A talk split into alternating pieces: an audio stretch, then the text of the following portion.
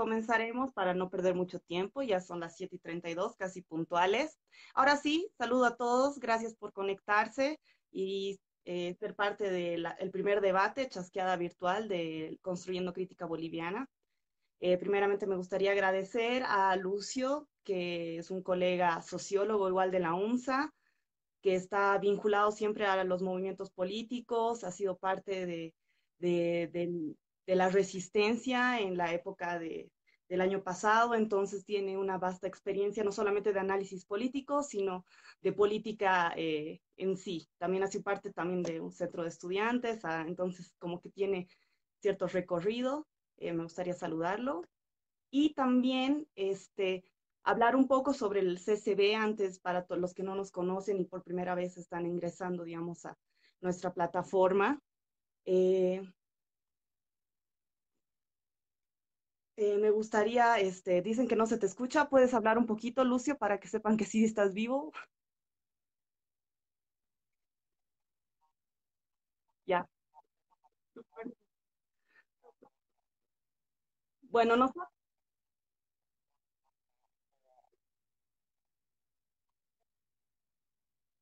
creo que, bueno, veamos, a ver.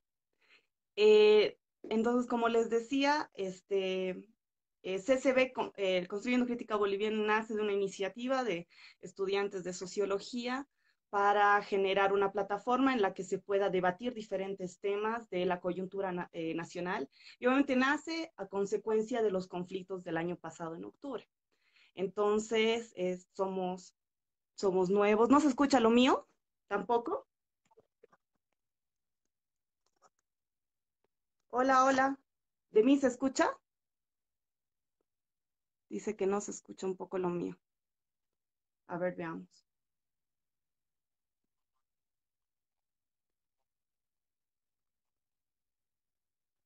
No se lo escucha, mm, a ver. ¿Se escucha mi voz? Sí, se te escucha. Ah, es que Lucio no está hablando aún. Ya, ahí ah. está, apareció. Yay. Ahora está. ¿Cómo es, Chela? Ahora. Ahora sí, yo sí te escucho, no sé si los demás, a ver, saluda al público, presentate tal vez, nos ayude para que sepan que estás vivo. Claro, eh, bueno, buenas noches, gracias para empezar a los chicos de Construyendo Crítica Boliviana por la invitación. Eh, es un placer, un honor estar en, el, en la primera transmisión que tienen ellos en vivo y bueno, vamos a estar dialogando un poco sobre eh, política y el tema del coronavirus, que es ahora lo transversal ¿no? en la sociedad boliviana y en todo el mundo en general. Exacto, justamente. De hecho, me gustaría comenzar así un poco para calentar eh, para todos nuestros eh, eh, compañeros que están viendo este video. Hoy día leí un poco un artículo de, una socióloga, Valeria Ruiz, y que publicaba justamente la importancia de la sociología en este momento, si bien nosotros no podemos dar soluciones a la pandemia a nivel de control epidemiológico y no y toda esa parte que tiene que ver con el área de la salud, la biología, ¿no? Pero es también muy importante ahora porque nosotros como sociólogos somos los que podemos entender el proceso social de, contagio de esta misma enfermedad, ¿no? Eh, de, la influencia de que tienen las políticas públicas y no solo eso, sino la cultura en el nivel de contagio, ¿no? Eh, porque existe una diferencia de por qué es que en España, unas características específicas en España y en Italia que son diferentes a las de China, ¿no? No solamente por su forma de gobierno autoritario, eh, eh, más estricto, ¿no? más vertical, que ha eh, ayudado a que el control de la pandemia sea diferente a lo que se está viviendo en Italia y lo que posiblemente se vaya a vivir en Latinoamérica en el caso de que se llegue un descontrol, ¿no? Entonces, por eso nosotros ahorita, esta plataforma es importante dialogar y también invitar a todos para que participen con nosotros con preguntas que van a ser respondidas al final, en los últimos 15 minutitos, ¿no? Bueno, a ver, me gustaría un poco también hacer un contexto para entrar ya al debate.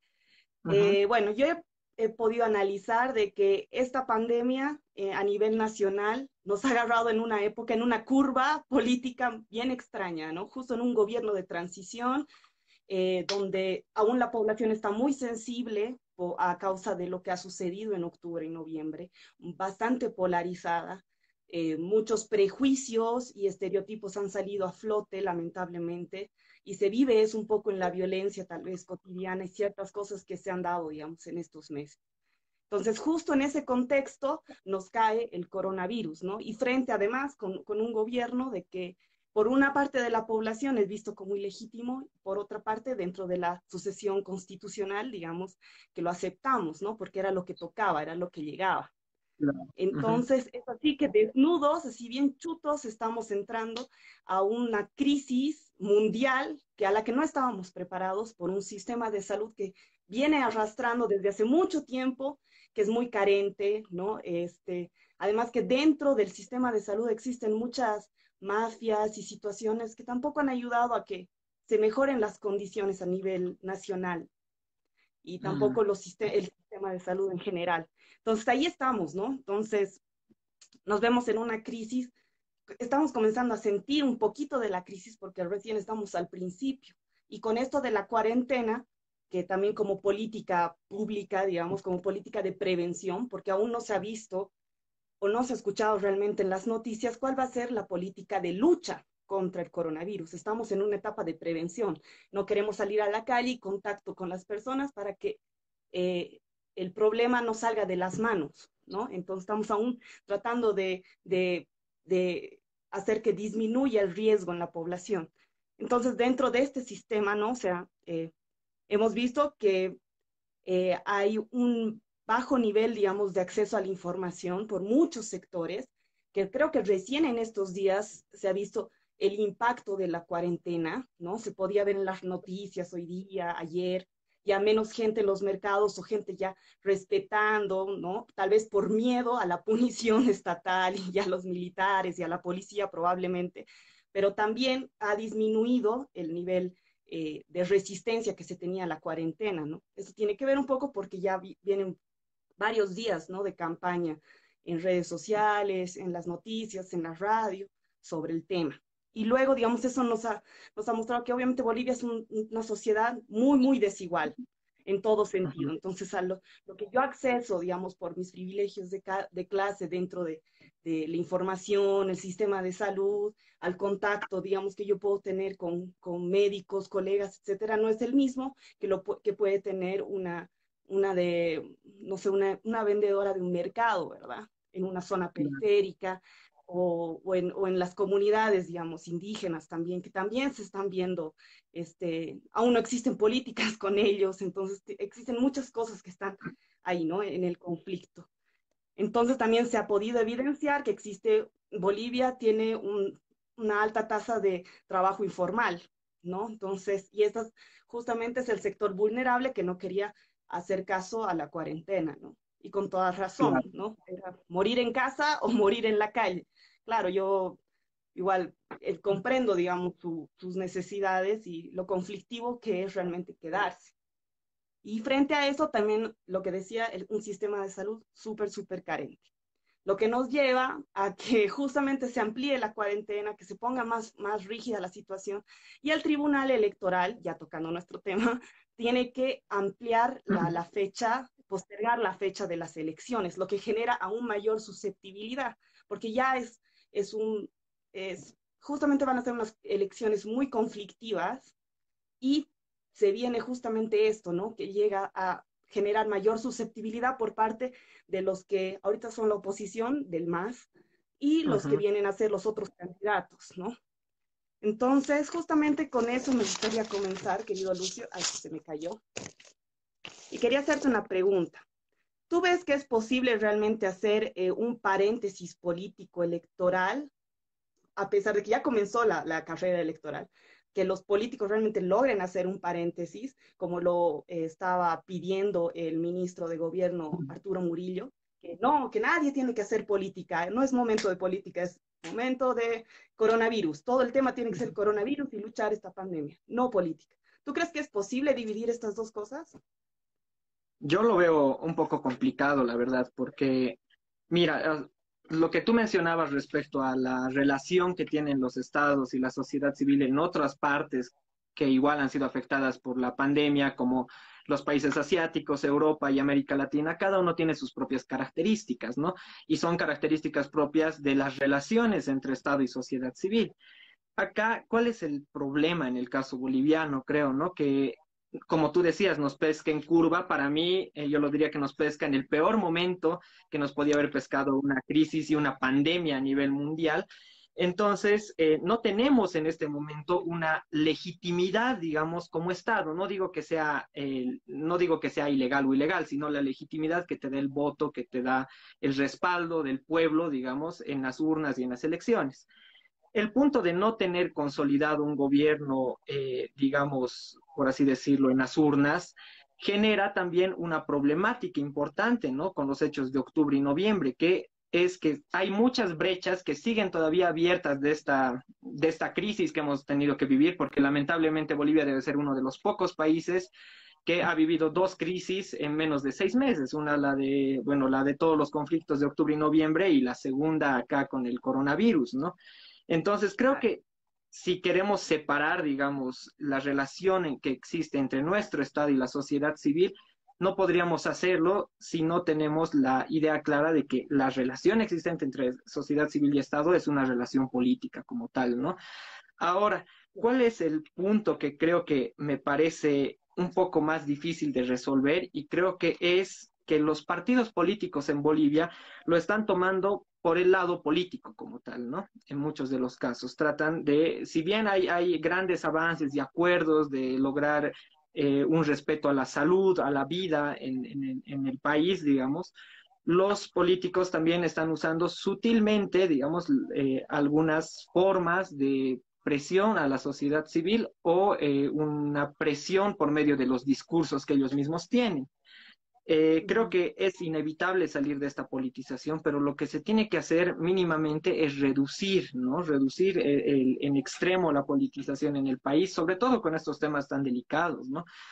Eh, claramente hemos visto que, obviamente, en algunas partes del territorio nacional hay muchas personas que pueden estar o no de acuerdo con la cuarentena, ¿no? Pero ¿cuál es el conflicto mayor, ¿no? Cuando se comienzan a generar discursos desde ciertos sectores que son plenamente políticos para favorecer a uno u otro bando dentro de la coyuntura electoral que tenemos. Parecería que la coyuntura electoral es más importante para los partidos que la coyuntura de la salud pública, digamos, en este sentido, ¿no? Entonces, eh, me parece que ese sería un punto, ¿no? De que en Bolivia uno de los grandes problemas, de hecho, a diferencia de otros países, es que nos pesca en curva y nos pesca en un momento muy politizado como tal, ¿no? Con, venas abiertas de todo lado que realmente generan eh, posiciones antagónicas entre amigos y enemigos, que es la, la, ¿cómo se podría decir?, la herencia que nos deja un poco lo que ha pasado en octubre y noviembre del año pasado, ¿no? Claro, claro. Y en el caso de que tú veas de, eh, me gusta que hayas tocado un poco el tema de la politización en el sentido también de qué es lo que está haciendo el Estado, ¿no? Eh, en favor de, de, la prevención. Se ha visto un Estado, ha demostrado años que sus políticas estatales son como, tomando un poco su analogía de cómo ella se cree la madre, que, que cuida la casa, que limpia la casa, ¿no? Eh, tomando en cuenta eso, ella, ella siente creo que es una madre que tiene que dar huasca para que la gente entienda, ¿no? Entonces nos hemos quedado un poco con ese discurso violento que ya veníamos eh, arrastrando, digamos, desde octubre, noviembre, hacia una violencia así muy, muy pesada. Entonces eso aún eh, lo estamos, ese lenguaje lo estamos legitimando a través de las Fuerzas Armadas dentro de las calles. Lo que no quiere decir tampoco que tal vez Bolivia no hubiese acatado la, la, la cuarentena, de no ser por la punición y el miedo a, a, ser pescados realmente en la calle, ¿no? O sea, el sentir miedo a la autoridad mm, es parte como intrínseca de nuestro ser colonial actual, ¿no? Es el, dia es el lenguaje que, nos, que hemos aprendido para dialogar. Si no, si no es eh, a través de la violencia, nadie te tira bola. Entonces, eso tiene que ver mucho con nuestra historia de insurgencias, de movimientos sociales, y ahí viene a, a conflictuar más, digamos, esta situación tan sensible y tan eh, conflictiva como es lo del coronavirus, ¿no? O sea, justamente nos vienen con eso.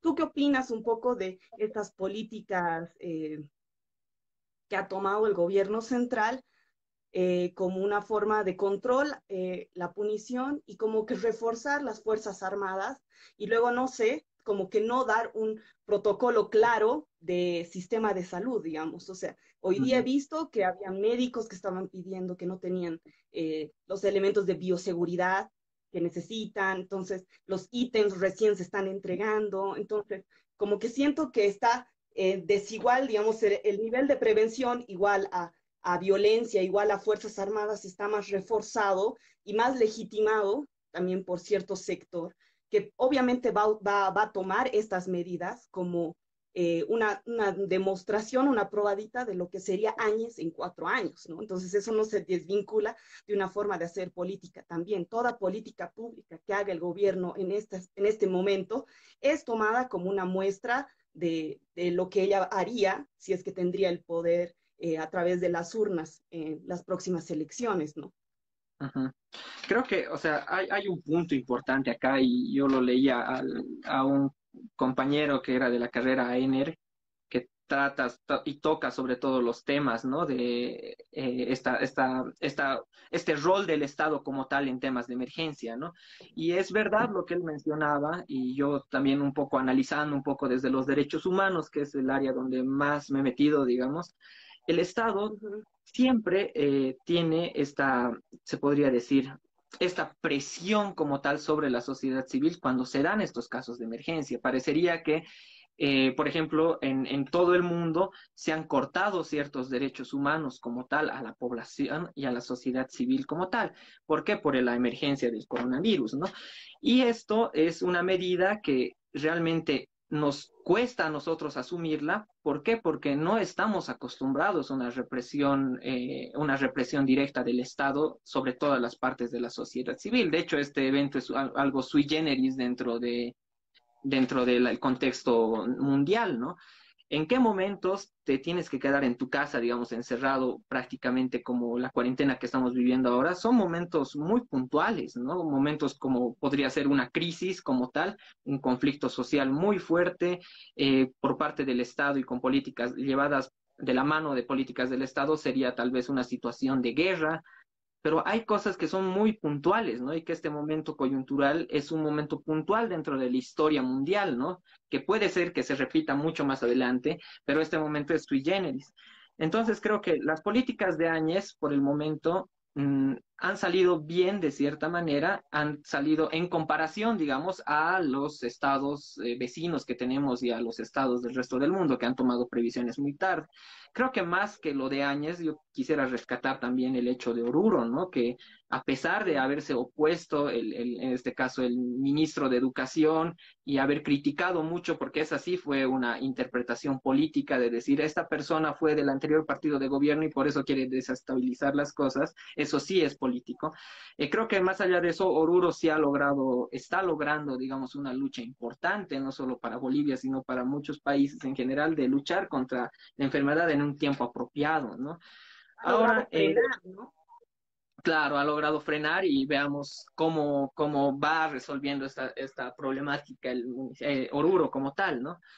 ¿Cuál es el punto que creo que es importante, no? Cuando nosotros, cuando tú mencionabas el tema de, eh, de, los países asiáticos, de los países europeos, tenemos eh, las constituciones de sus estados que tienen características diversas y distintas, ¿no? Y justamente al artículo que hacías referencia, mencionan también que los países y los estados, sobre todo asiáticos, tienen un control más rígido de su sociedad civil, ya sea por medio de la tecnología y por medio de, sobre todo de la tecnología, ¿no? Y que por eso han podido frenar no solamente con políticas públicas y políticas de salud, digamos, el tema del coronavirus, sino que también con la ayuda de eh, los recursos informáticos, ¿no? Pero esto también ha reducido los derechos de las personas que viven en estos países y porque el Estado tiene el control de lo que hacen, de su vida, de los consumos que tienen, de las relaciones eh, que puedan llegar a tener, ¿no? Cosa que en Latinoamérica no hemos visto. Pero este punto y decir que los países asiáticos han tenido, eh, eh, por, por las cuestiones mencionadas, una mayor eficiencia contra el coronavirus, creo que también es eh, mostrar que en este caso se han vulnerado algunos derechos en estos estados, ¿no? Sobre todo los derechos de cuarta y quinta generación en derechos humanos que vienen a ser los derechos informáticos y los derechos de la privacidad en torno al tema informático, ¿no? Ahora, en el caso boliviano creo que es un poco más difícil, ¿no? Cuando nosotros en sociología siempre avanzamos el estado aparente, Zabaleta, y, y digamos, la, la, la, relación existente entre Estado y sociedad civil, que es muy conflictiva siempre porque es la negación de la propia sociedad civil el Estado boliviano, creo que eh, se, se, comienza a mostrar de mayor, con mayor fuerza y dinámica esta, este concepto como tal, ¿no?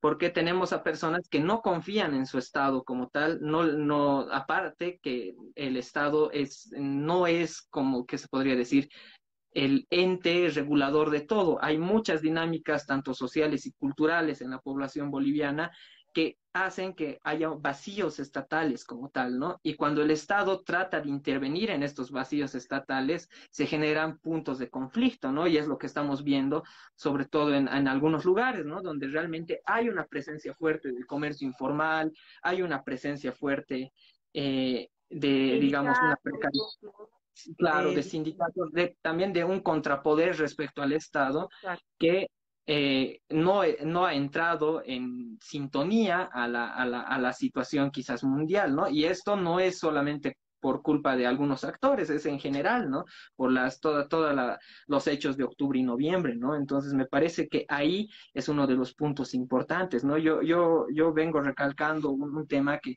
me parece que hay muchas eh, posiciones tal vez ideológicas y propuestas como tal eh, en el país, digamos, pero que estas son válidas solamente antes del momento de una crisis como esta, ¿no? Porque cuando llega el momento de la crisis, eh, se, el, el, Estado y la sociedad civil ya tendrían que estar como que organizadas para afrontar un tipo de crisis determinada, ¿no? Pero ahora discutir ciertos, ciertas problemáticas ideológicas y políticas en medio de una crisis, en medio de una precarización laboral, en medio de una precarización del sistema de salud, es muy, muy complicado, ¿no?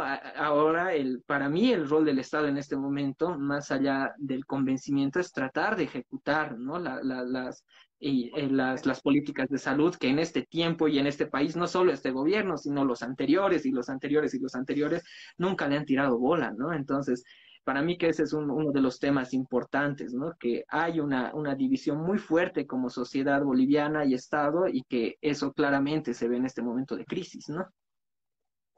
Y justamente ahora se le viene, ¿no? A un gobierno de transición la tarea de ejecutar, como tú dices, todo ese tipo de políticas de salud, de salubridad y de salud en general eh, para mejorar, eh, para enfrentar el coronavirus, algo que deberíamos tal vez tener un sistema relativamente decente o con cierto tipo de tecnología con la que podrá, podamos, este, en cierto tipo de eh, eh, contener el virus, ¿no? O sea, ahora eh, este gobierno que se supone que tenía que ser el que realmente solamente administraba, no ejecutaba políticas de este tipo, porque realmente cambiar el sistema de salud, si es algo que no hemos hecho hace tanto tiempo atrás, le estamos pidiendo que lo haga ya, porque la necesidad es urgente y es para ayer. Y es por eso que existe también eh, tanta crítica a nivel, y está siendo utilizada, ¿no? Obviamente, por parte de, de, la oposición a Áñez, ¿no? O sea, ¿dónde están los médicos? ¿Dónde está el sistema de salud de calidad? ¿Por qué estás haciendo, eh, eh, dando mayor prioridad a, a, la represión y no tanto al nivel de salud, ¿no? Entonces, no es para darle un punto a Áñez, pero realmente es un tema bastante complicado, ¿no? Para ejecutar en tan poco tiempo, porque todo lo necesitamos para ayer.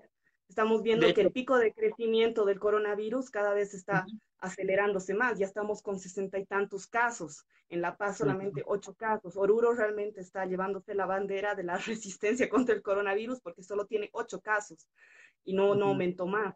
Pero ya estamos en, el, en Cochabamba, al parecer ya una señora que era comerciante o que está, estaba en la, en la cancha ella, ella ha sido contagiada y obviamente ya no ha tenido ningún contacto con ninguna persona extranjera ni ha viajado al extranjero.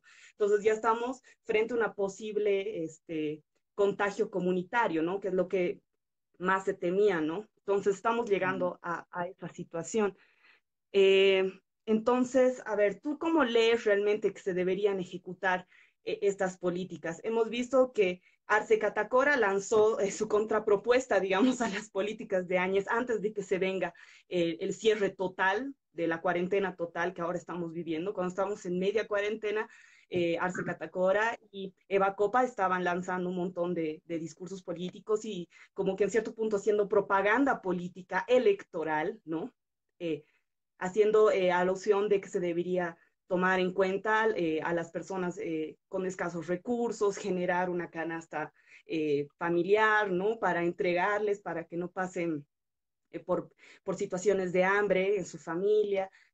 no solamente se le ha criticado mucho solamente el bono a Áñez, entonces como que se está tomando en cuenta este tipo de políticas. Ahora ella está adquiriendo, digamos, lo que se le ha criticado a través de su oposición, ¿no? Entonces estamos viendo también que eh, obviamente los candidatos están utilizando esta plataforma para lanzar sus posibles eh, acciones, ¿no? Con el coronavirus y sus acciones de salud, ¿no? Sus, propagandas políticas, ¿no? ¿Tú qué opinas al respecto? ¿Cómo lo ves?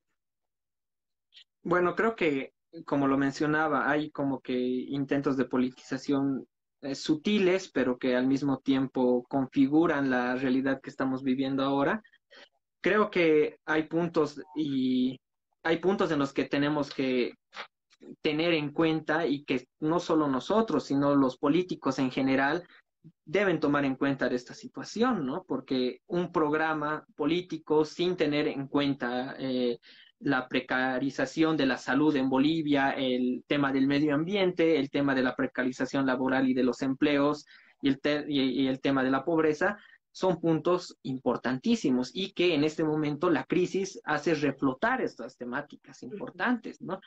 Porque, por ejemplo, uno de los problemas, y hay contagios ahora creo en el hospital de clínicas, es sobre precisamente precarización de la salud. No se les ha dado los insumos necesarios, no ha habido un buen protocolo, ¿no? Y esto no solamente es por echar eh, y criticar y echar la culpa a un Estado que no hace nada por la salud, sino también qué se puede hacer con las condiciones que hay, ¿no?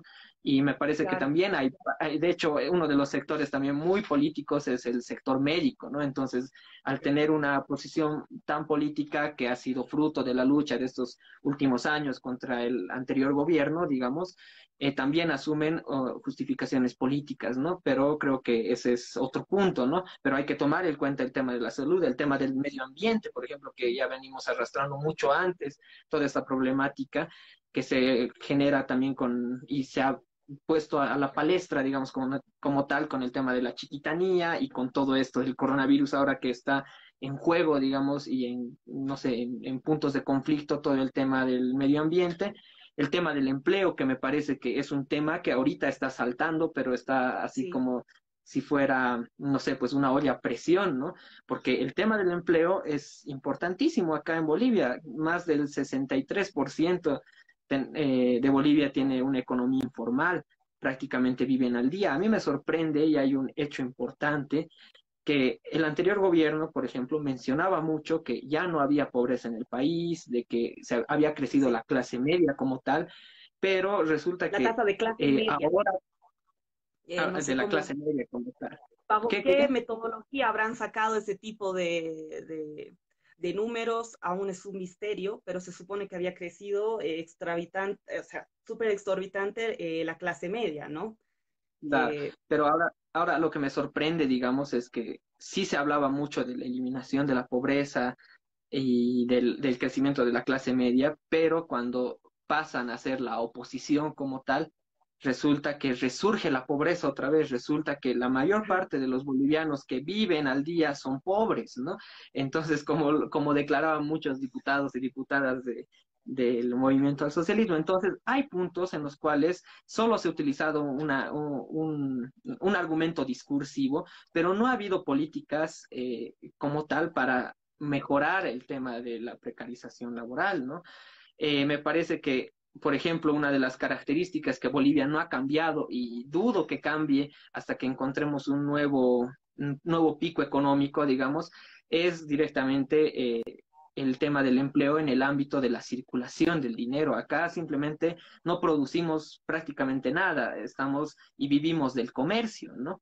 Y, y, ojo que quería resaltar este un punto, ¿no? Por ejemplo, hablábamos de Oruro y, valorábamos, digamos, lo que ha hecho a niveles de, de la lucha contra el coronavirus, pero también hay que recordar que Oruro si bien fue uno de los epicentros importantes de la economía boliviana por la minería y por muchos otros factores, ahora es una ciudad netamente comercial, prácticamente comercial, sobre todo la urbe orureña, ¿no?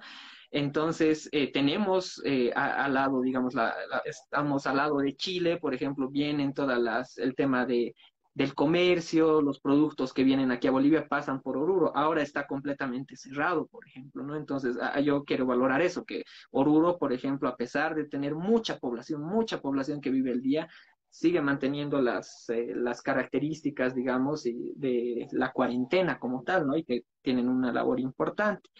Pero, eh, y volviendo al tema, ¿no? O sea, el, tema del empleo para mí me parece que es algo que no se ha zanjado, no se ha solucionado y que lo veo muy difícil que también se pueda solucionar con una crisis y una recesión económica que se viene, al igual que el tema de la pobreza, ¿no? Entonces, yo creo que ahora los, los, los postulantes al gobierno tienen que tomar en cuenta estas, eh, por lo menos estas cuatro situaciones importantes y también eh, tener en cuenta algo, ¿no? De que a partir de este momento, a partir de esta crisis como tal que se ha dado a nivel mundial, tienen que cambiar muchos aspectos, ¿no? No solamente el tema de la participación de la ciudadanía en hechos tan, en hechos de crisis como estos, ¿no? Sino también las formas que el Estado eh, tiene para salvaguardar a la población en general, ¿no? Que como tú mencionabas, es a veces un poco duro, se nota, por ejemplo, Áñez muy, muy dura, con un discurso muy, muy rígido, digamos, pero que eh, son tal vez las maneras que tiene el Estado central como tal para una situación muy sui generis en este momento, ¿no? Y bueno, prácticamente eso, ¿no? Eh, claro, a mí me parece justo importante también tocar un poco el tema de la participación que tú estabas diciendo. ¿Cómo hacer eh, que la población, que la sociedad civil, que eh, estamos acostumbrados solamente a la democracia representativa a través de los diputados, senadores, etcétera, que al final de cuentas se llegan a alejar de las necesidades del, de la sociedad, o sea, ya las, eh, las voces de, del, del ciudadano de a pie no, no es tomada en cuenta y esa, esa política partidaria que tal vez en cierto punto ha entrado en crisis o está en cierto tipo de tela de juicio después de el gran fracaso de, del gobierno de Evo Morales, digamos, que eh, prometía mucho y al final demostró no poder ejecutar lo que toda toda la población tenía confianza. Entonces, es ahí, digamos, que entra también en crisis estas mismas elecciones, ¿no? Que estamos con, con candidatos que son tachados de lo mismo de siempre y tenemos al MAS, que sigue afianzándose en su identidad de, a favor de las clases vulnerables, de los indígenas, de los campesinos y de los pobres. Es de ahí su discurso, ¿no? Y es por eso que se pone tanto en contra de Áñez y de sus políticas, que desde un principio la cuarentena, etcétera, era una política muy dura para ese tipo de población, ¿no? Entonces yo estaba viendo mucho que en realidad las redes sociales, y en especial ahora que estamos en cuarentena, van a jugar un papel muy, muy importante en la eh, promoción de ciertos partidos políticos y en la difusión de propaganda política de forma anónima. Si bien los reglamentos de, eh, la ley electoral eh, prohíben la propaganda anónima, ¿no? Y que y cualquier tipo de agravio en contra de algún candidato que esté en contra eh, que, no sé, que denigren su persona, ¿no? Etcétera. Las redes sociales se están convirtiendo realmente en una plataforma, en Bolivia en especial Facebook más que Instagram, en una plataforma para alentar la politización y la polarización en la sociedad, ¿no? Y es algo, se da cuenta, uno entra a Facebook y te das cuenta, todo el mundo está hablando de política y cada vez eh, con mayores discursos violentos, ¿no? Existe cierto tipo de violencia en cada discurso. Entonces, se van a utilizar estas plataformas, ¿no? Y habría que ver, ¿no? Hasta qué punto los verdaderos guerreros digitales, que no solamente son esas personas que eran pagadas por el gobierno, sino también las personas que comparten, republican, eh, comentan un post, ¿no? Están realmente militando para algún sector, ¿no? Entonces, claramente ahorita yo veo que la sociedad está dividida, digamos, entre los que aún apoyan al MAS porque es lo menos peor, digamos, enfrentándonos a una posible eh, vuelta de la derecha, aunque yo considero que eso es un discurso un poco superficial, porque hay que eh, realmente pensar qué es la derecha, qué es la izquierda y qué tipo de políticas públicas estaba eh, desarrollando el movimiento al socialismo, por lo menos en sus últimas dos gestiones, para realmente considerar qué tan descolonizante eran sus políticas, ¿no? Entonces, frente a ese escenario, yo veo que realmente este, es en este momento que, eh, que estamos en cuarentena, somos más vulnerables a ese tipo de propaganda política, ¿no? Y que es muy probable que lo vayan a utilizar, porque no, no, el TCE no ha vuelto a hablar de, de la prohibición de políticas, eh, de, propagandas políticas, diré. No se ha vuelto a tocar este tema. Solo se ha ampliado el, el plazo y no se está discutiendo de qué implica esto. Entonces es como que a ellos les hubiésemos dado un alargue del partido, ¿no? Están en el juego, en el mundial, en el, en el, último partido y les han alargado, ¿no? Entonces están, estamos en eso ahorita. Y viendo las consecuencias que pueden tener, depende de cómo cada candidato se apropie de los discursos, de las fallas del uno y de las fallas del otro, que es algo que lo van a hacer.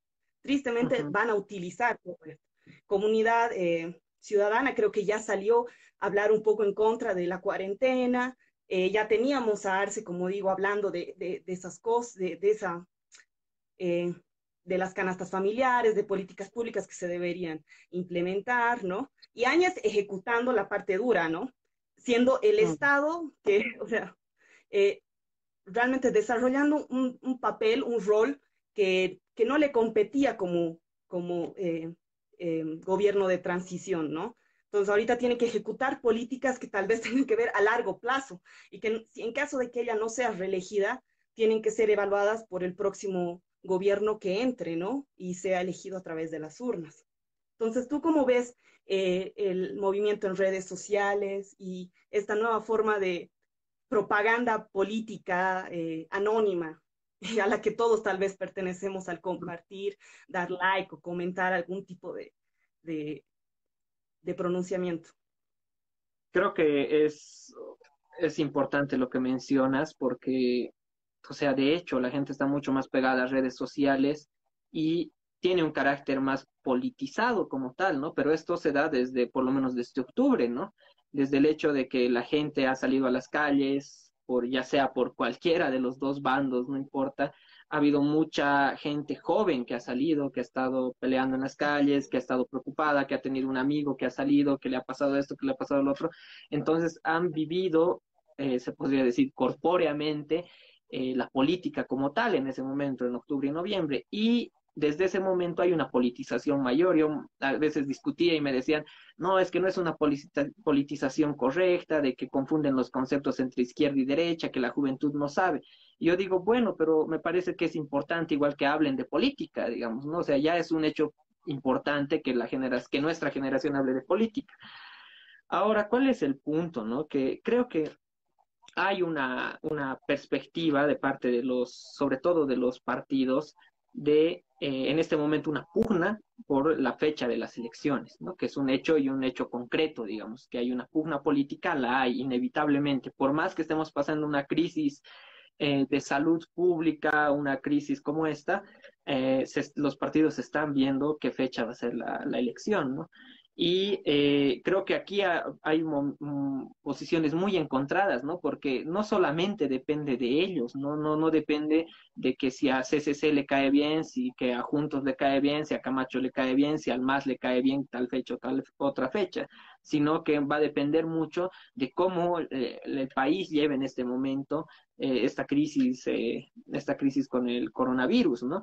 Entonces, creo que hay un punto importante que puede ser que la política sí esté en un plano, eh, sobre todo, de interacción de la población en general, pero al mismo tiempo eh, el, tema de, el tema de la crisis del coronavirus ha generado directamente una primicia mayor dentro de los ámbitos de las redes sociales, ¿no?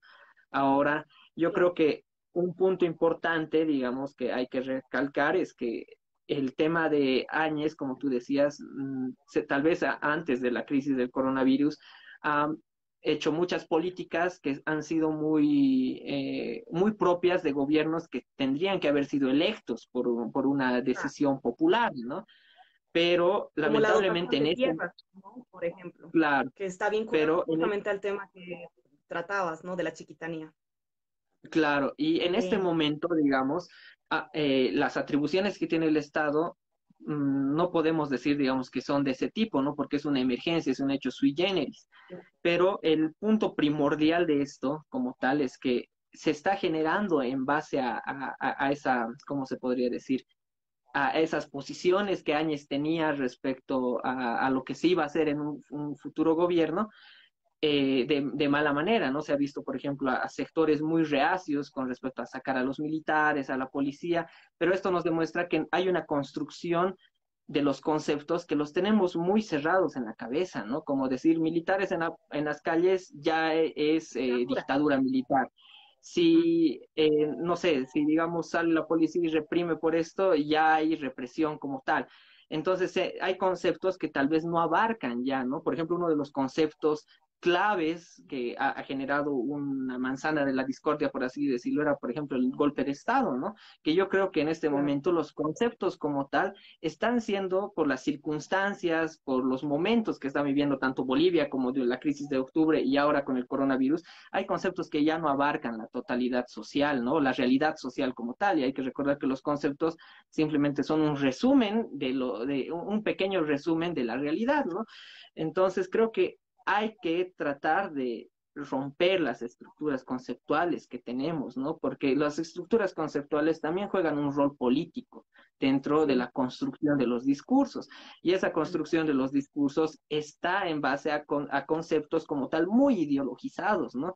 Porque para, o sea, de hecho, por ejemplo, decir, ahora los militares van a salir a las calles, habría una posición muy dura de decir, no, estos gobiernos que son autoritarios, que esto, lo otro, ya va a haber otra posición que te dirá, no, está bien, que es por la salud pública y esto, lo otro, pero al final la pugna como tal es una pugna política, ¿no? Es una pugna eh, en, el, en el entorno de ese concepto, ¿no? Y que me parece que eh, esta oportunidad, digamos, esta, esta, esta oportunidad de las circunstancias que está pasando Bolivia como tal, es una oportunidad para que muchos nuevos sectores, tal vez si yo no creo que los políticos actuales cambien sus maneras de preconcebir la, vida social como tal, pero yo creo que nuevos actores van a tener que asumir la construcción de nuevos conceptos, eh, de nuevas formas de entender la realidad boliviana porque eh, claramente la realidad en este momento en Bolivia nos ha superado, nos ha superado las, los análisis cerrados que podríamos haber tenido respecto a, a, nivel académico como a nivel político, ¿no? Y a nivel ideológico también. Claro, y eso, eso me parece un punto clave justamente para tratar y además que también es un, parte de un problema también dentro de la academia, ¿no? Muchas veces pensamos desde el concepto para la realidad social y no dejamos que la realidad social y sus, y sus especificidades te hablen para generar el concepto, ¿no? Siempre venimos del otro lado y dentro de esa metodología a veces llegamos a encajar como si fuera una pieza realmente de un, de un, eh, de un Lego, sí o sí, un concepto, ¿no? Y justamente hemos visto por lo menos los que estamos cuestionando el tema de la dictadura, de si es realmente fascismo, de si es realmente un golpe de Estado, eh, saliéndonos del de, análisis clásico que viene obviamente de una escuela que ha vivido la dictadura militar de una forma totalmente diferente a la que se ha dado en estas condiciones, ¿no? Entonces, mm. me parece una muy buena forma de cerrar justamente eh, esta charla y agradecerte realmente por, tu, por tus aportes y por tu análisis que ha sido muy bueno y muy enriquecedor realmente para nosotros. Y ahora eh, me gustaría invitarte a responder algunas preguntas y, a ver, voy a ir leyendo aquí los chicos de... Los chicos de, de CCB han hecho una sistematización de las preguntas, entonces vamos a ir eligiendo para poder este, comentar. A ver, Desafío Bolivia comenta, creo que también hay que hablar de nuestro sector de influencia, la sociedad.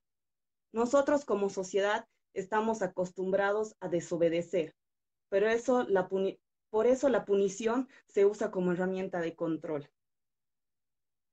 bueno, no sé, o sea, yo respondería, digamos, de que ese es el lenguaje que nos han enseñado y estamos heredando de, de parte de la colonización de una forma violenta a la que han tomado nuestros territorios y nosotros respondemos frente a eso con violencia. Entonces, la desobediencia en ese sentido no eh, es, es, la forma como hemos aprendido a dialogar, lamentablemente, que no es lo mejor, ¿no?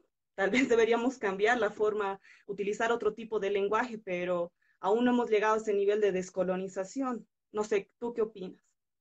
Yo creo que hay una, una idea clave ahí, que es eh, que la sociedad boliviana nunca, creo, en todos los años de historia que tiene, se ha, habido, se ha visto representada como tal en un Estado, ¿no? Siempre ha habido una, como decía Sableta, este estado de apariencia como tal, que eh, al final de cuentas, en estos momentos de crisis se, se vislumbra, ¿no? Por ejemplo, nosotros como bolivianos, como los distintos sectores sociales que puede hablar, que puede haber movimientos sociales, clases medias, etcétera, etcétera.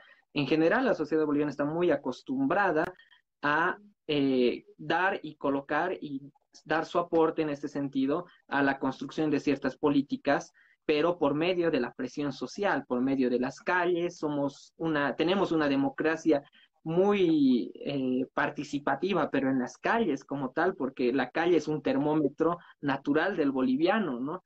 Yo, por ejemplo, veía que cuando el gobierno de Evo Morales entraba en un momento de declive, era porque precisamente había perdido el control de las calles, ¿no? Entonces, claro. ahora, con una situación tan sui generis como, que la, como la que tenemos, es mucho más difícil salir eh, de esa lógica, ¿no? Para todos los sectores que somos parte de esta sociedad, ¿no? Y que creo que ahí encuentran, y, y, de hecho lo que mencionábamos al principio, ¿no? De que el Estado como tal coarta ciertos derechos, derechos humanos en este tipo de situaciones y como nosotros también no estamos acostumbrados y queremos tomar, digamos, ciertas decisiones en las calles por la fuerza, encontramos un momento de crisis. Y esa es un crisis, eh, una crisis general del Estado boliviano y la sociedad civil en ese relacionamiento, ¿no? Y creo que ahí eh, entraríamos eh, en un punto importante de análisis, ¿no? De decir, algo no está bien, digamos, ¿no? Algo no está bien en esta, en esta relación que tenemos, ¿no? Es parte de nuestro síntoma, ¿no? Cuando realmente demuestra un gobierno que no está funcionando. Tenemos también uh -huh. otra pregunta de Candrea, comenta, eh, aparte de las situaciones puntuales que mencionabas, la política del sistema penitenciario el encierro sin abordaje integral y reinserción social está muy normalizado como medida de castigo. Eh, pues bueno, eh, eso, ¿tú te gustaría responder esa pregunta? O sea, creo, creo que, creo que, o sea, a veces eh, tenemos en cuenta mucho el tema de la situación de las personas que se encuentran privadas de libertad, ¿no? Y analizamos y decimos, hay, hay relaciones familiares y todo que se mueven dentro de las cárceles, pero para mí lo importante, más allá de simplemente dar mejores condiciones, de cambiar la estructura de, de las cárceles, creo que es primordialmente cambiar la justicia como tal, ¿no?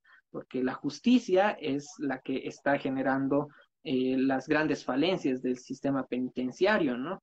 Y a partir de un cambio de justicia, yo creo que sí se puede cambiar, y el hacinamiento también, y a partir de, esta, de este cambio, recién yo creo que se podría eh, dar mayores, eh, no sé, vislumbrar mejor, un mejor futuro para, para todas las personas que se encuentran privadas de libertad, ¿no? Claro, a veces hay que salir un poco de la forma, ¿no? El hecho de que las condiciones sean tan precarias en las... Eh, en nuestras cárceles y en nuestro sistema penitenciario no se va a solucionar con cambiando un estilo de cárcel por otra, ¿no? O sea, realmente claro. tienes razón, hay que cambiar, eh, hay que repensar el sistema de justicia y, y ver también qué, qué, políticas sobre ese tema están promoviendo eh, los candidatos, ¿no? ¿Qué tienen pensado sobre uh -huh. la justicia? ¿no? Ahí vale mucho de cada uno leer las, las propagandas y las políticas que ellos quieren eh, ejercer una vez que estén en el Estado, ¿no? Claro. Eh, tenemos no, también, claro. Dale. No, no, dale. no, no, dale, a leer dale. otra pregunta. Dale, dale, dale. Eh, desafía, Desafío Bolivia pregunta, eh, las propuestas políticas siempre te dirán que hay elecciones en salud, educación y economía. La pregunta es, ¿Cuándo y cómo el ciudadano de a pie puede fiscalizar y protagonizar la ejecución de estas propuestas? ¿Tú respondes o yo? Eh, bueno, es justamente el problema, ¿no? Yo creo que el conflicto está en el sistema de representatividad que tenemos, ¿no? O sea, la, yo no confío ni creo que haya funcionado para Bolivia eh, la política, eh, la democracia representativa, porque está claro que se aleja, o sea, porque los, si tomáramos en cuenta las organizaciones sociales que se han eh, formado en octubre, por ejemplo, como forma de barricadas, etcétera. Los pequeños barrios, la, las micro sociedades que existen dentro de cada ciudad, de cada territorio, tomaran realmente una acción política y demandaran de una forma más directa cierto tipo de políticas, habría un control social más fácil del Estado. Pero, como tú dices, eh, como no existe esa forma, no existe esa comunicación, tenemos que valernos de las manifestaciones en las calles y la toma de cierta institución y de ciertos conflictos eh, eh, sociales que se crean, ¿no? A través de una ejecución, mala ejecución de una política pública, ¿no? O del rechazo de una política por algún sector. Entonces, es la forma en cómo estamos acostumbrados a exigir, cuando tal vez deberíamos eh, recuperar esas formas que se han aprendido recientemente y de dialogar con tus vecinos desde microsociedades para el Estado, ¿no? Una forma de control social distinto. No sé qué opinas tú. Creo que es, es importante la pregunta. O sea, de hecho, sí, el, el sistema de representación, el sistema de partidos como tal, es, es muy precario en, en, Bolivia porque al final de cuentas tenemos eh, ciertas siglas que ni siquiera eh, tienen una militancia como tal, ¿no? Hay partidos políticos como tal que no encuentran una militancia tampoco, no hay, eh, parecería que cuando un candidato llega al poder o llega a, a, participar de unas elecciones, se comienza a juntar con las personas que ve conveniente, pero no hay una construcción eh, ni siquiera premeditada, de, de, en este caso de los partidos políticos, ¿no? Y si fallan los partidos políticos, que son nuestra única representación como tal, es muy poco probable que puedan cambiar en demasiadas cosas eh, los errores de los anteriores gobiernos, ¿no? Ahora claro. creo que en Bolivia, yo creo que una lección inmediata que nos dejaría eh, todos los hechos que han pasado octubre y noviembre con respecto a esto de la participación es que la sociedad civil, por lo menos, si no se logra cambiar este sistema de partidos, porque no creo que sea un cambio inmediato, la verdad, tiene que haber una especie de contrapoder desde la sociedad civil, ¿no? ¿Por qué? Porque este ha sido una de las grandes fallas que han sucedido en los últimos 14 años, ¿no? De que había un discurso que englobaba a las diferentes partes, de, eh, a los diferentes movimientos sociales y no había un, una, una sociedad, un, una institución de la sociedad civil que pueda dar la contra al propio Estado, porque estaban completamente cooptados, ¿no?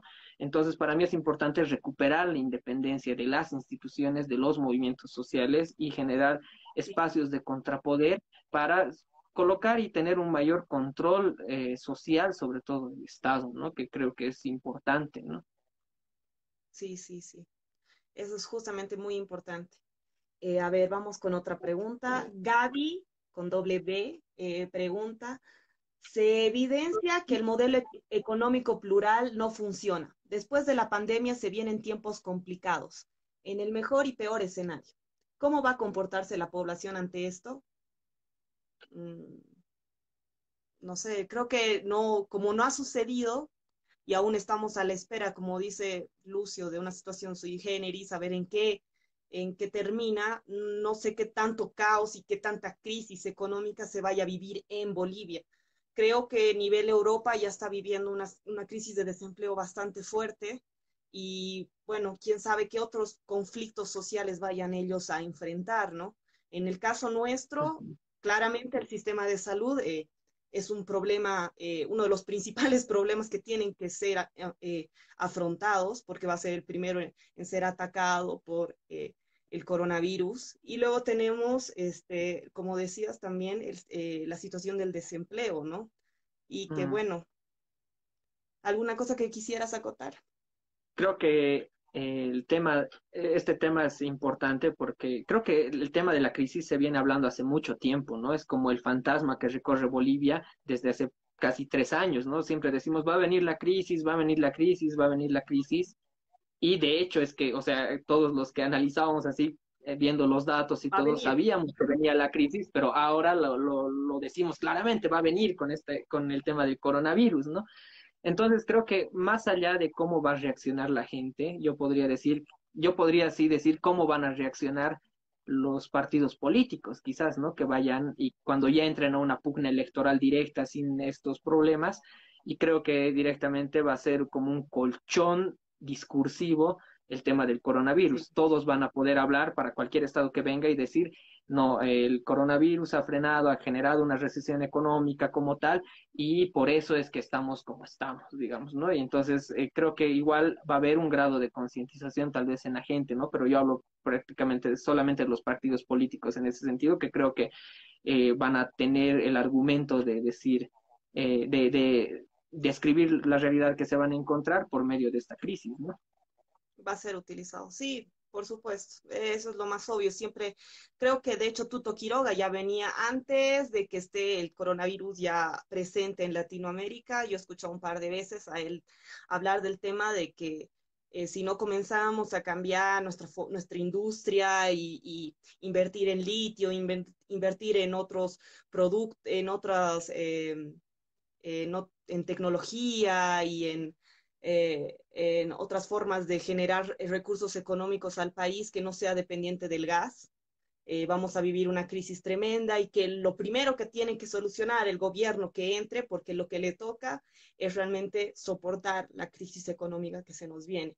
Es, es al único que he escuchado eh, explícitamente hablando del tema, así como punteo, digamos, y que tal vez lo va a desarrollar en un futuro utilizando el coronavirus, el coronavirus como dices.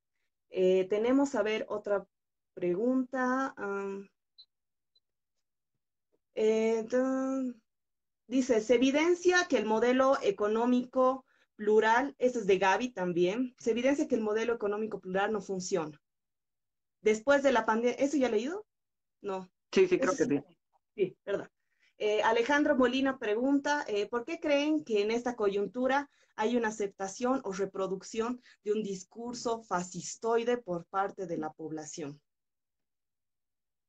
Eh, dale, tú estabas eh, justamente tocando el tema de la utilización de discursos y de, de conceptos que... me ha parecido muy adecuado. Sí, yo, yo he escuchado mucho a muchas personas hablar de este tema y decir que hay como que una fascistización de la sociedad boliviana con respecto y tomaban y tomando en cuenta digamos lo que pasa en octubre, noviembre de este año y luego las diferentes posiciones que se dan respecto a grupos determinados de la sociedad civil, ¿no? Pero creo que hay un punto que hay que analizar aquí que es clave, ¿no? Que, y que creo que, y personalmente lo digo, creo que muchos sectores, sobre todo de la izquierda, no lo han tomado en cuenta, ¿no?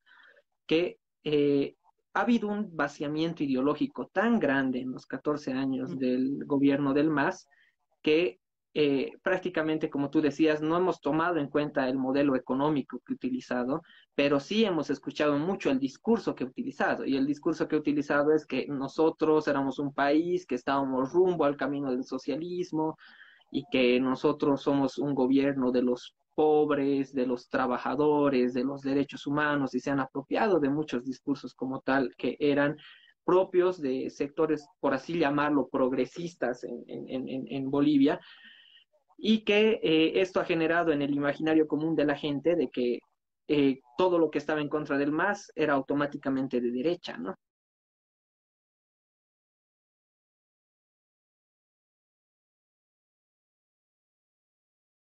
Y yo veo mucho de esto en, en, todo, en la vida cotidiana como tal.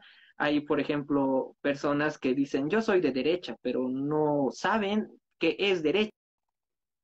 Querido Lucio, espérate un ratito porque dicen aquí que no se te está escuchando y creo que es justamente lo que había pasado hace rato, de que hasta que no salga la imagen, eh, no se reproduce o solamente yo puedo escuchar eh, tu voz. Entonces dice que a ello ellos no están pudiendo escucharte. Esperar. A ver, vamos a esperar. Eh, eh, voy a aprovechar para eh, a ver si salió. A ver, ahora tú puedes entrar, Lucio. Intenta entrar tú como invitándote. Tal vez así funcione.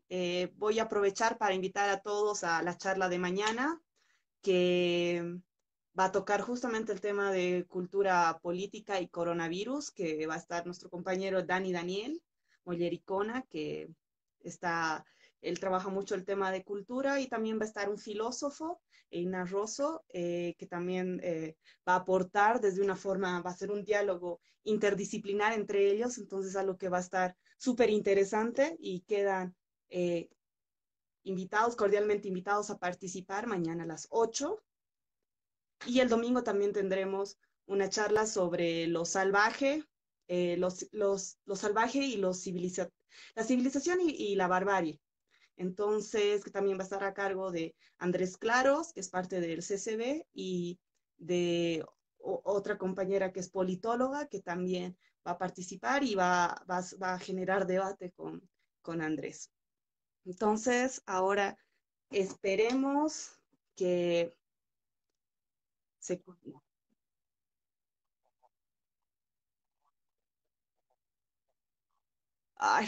Creo que ya tenemos el conflicto. Bueno, eh, más o menos para Erna, er, va a estar Erna Jungsten, eh, disculpen, ella va a estar el domingo, entonces todos están, ella es politóloga y bueno, va a estar genial también esa charla para discutir un poco de estos estereotipos que han, y prejuicios que han entrado en debate en estas últimas épocas de coronavirus, ¿no? Eh, si es que no se logra hacer el contacto de nuevo con Lucio, eh, queda más agradecer y bueno, como Lucio decía, ha existido eh, un vaciamiento ideológico gracias al MAS y a su gobierno.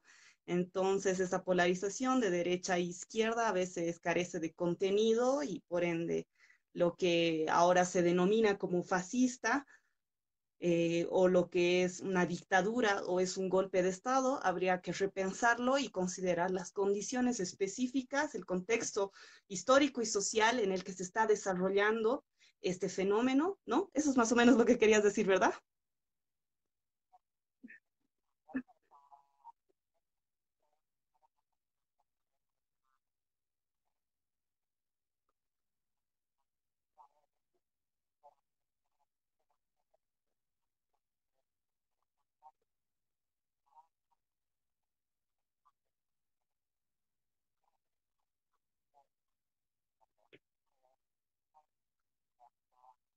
Súper.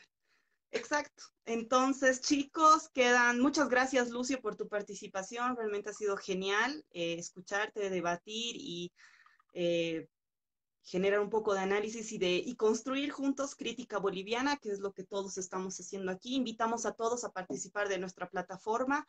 Eh, quienes tengan también, somos una plataforma abierta, así que los que tengan algún tipo de temática o preocupación o algún algún tema en realidad que les gustaría trabajar en estos días de cuarentena, estamos abiertos que nos escriban en nuestras redes sociales o que también si tienen algún escrito, eh, algún ensayo eh, eh, o algún mini artículo que quieran publicar en nuestro blog, también nos lo pueden enviar y estamos abiertos a, a generar crítica con ustedes.